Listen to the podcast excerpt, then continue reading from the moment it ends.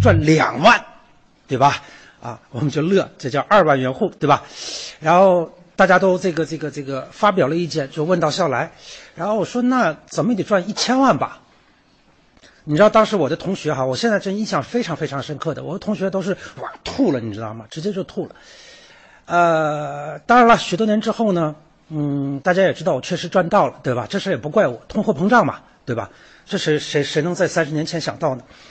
呃。跟这个相关的事情呢，还发生过，啊，大概是在一九九五年年底，一九九六年年初，差不多是这个时间段里吧，啊，当时呢，这个这个我已经大学刚刚毕业，只不过呢，啊，基于种种原因，我并没有找到工作，啊，因为啊，我学的是会计嘛，然后呢，学的又不好，啊，上大学的时候呢，以为这个，啊。会计是帮别人数钱的，你知道吗？所以啊，振振有词的不学，坚决不学，对吧？不好好学。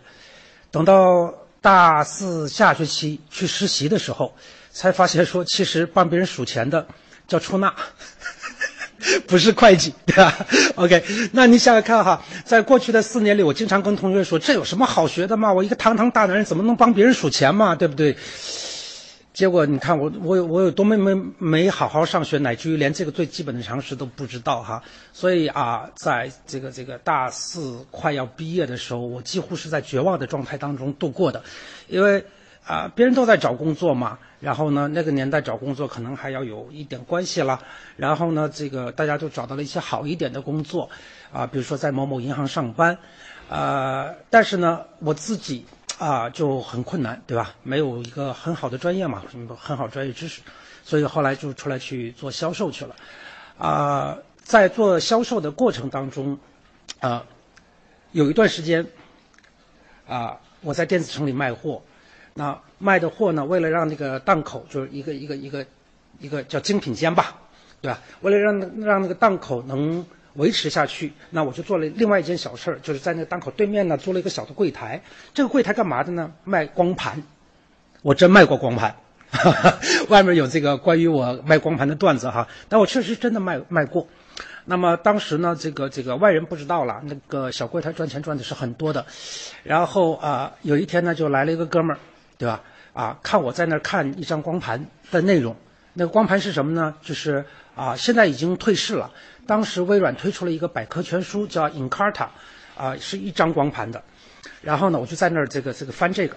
他来了一次呢，我看我在那儿翻这个。又过一段时间又来呢，看我还在看这个。又过一段时间还来，然后呢，他他就撇了撇嘴，他说：“你一个卖光盘的看得懂吗？” 这是原话哈。然后我头也没抬，心里其实有点看不上这小子哈，就说这个嘟囔了一句哈：“燕雀安知鸿鹄之志。”结果那哥们当场就喷了，你知道吗？噗，然后说：“小伙子，还是现实点吧。”啊，许多年之后我都记得啊，当时他的这个表情，你知道吧？当然了，我可能已经再也没有机会知道这个人在哪儿了哈，也没有机会让他知道我现在在哪里，对不对？OK，呃，又过了许多年哈，又过了许多年，呃，我看一本书，里面呢提到了大家熟知的啊。马云，对吧？更提到了他的第一个投资人孙正义，对吧？